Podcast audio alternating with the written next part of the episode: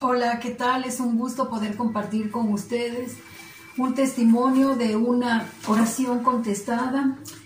Les quiero leer el Salmo 55 del 1 al 2 que dice, escucha, oh Dios, mi oración y no te escondas de mi súplica, está atento y respóndeme. Clamo en mi oración y me conmuevo. Bueno, pues yo me conmoví con esta respuesta de oración, me conmoví por este testimonio que les voy a compartir.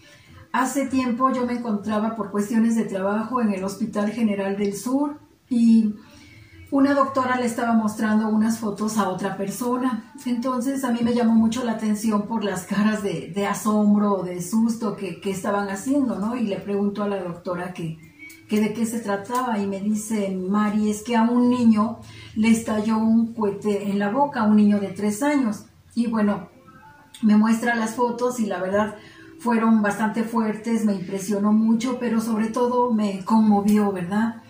Yo salí llorando de ese lugar y recuerdo que a partir de ese momento me puse a orar por este pequeño. Yo le pedí a una compañera de ministerio que me acompañara a visitarlo.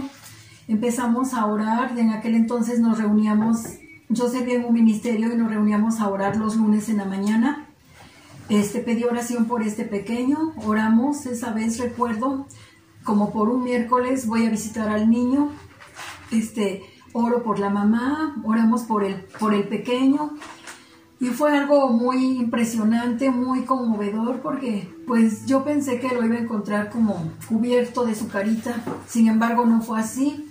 El niño tenía prácticamente un hoyo en su boquita, Gracias a Dios no se voló la lengua, pero sí parte del paladar.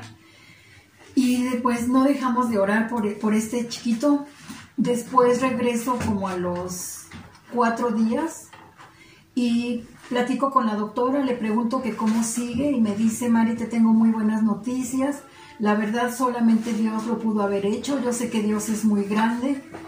Y le dije, ¿qué pasó, doctora? Me dice, ¿sabes qué? Este, al niño le brotó tejido nuevo, le granuló tejido en el paladar.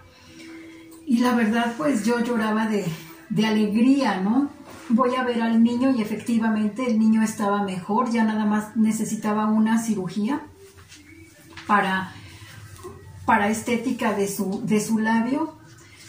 Y bueno, pues lo, ya podía hablar. Este, el niño me pide que le lleve para la próxima visita un globo seguimos orando por él. Después de esto llego con el globo y la verdad yo fui la más sorprendida porque al niño ya lo habían dado de alta.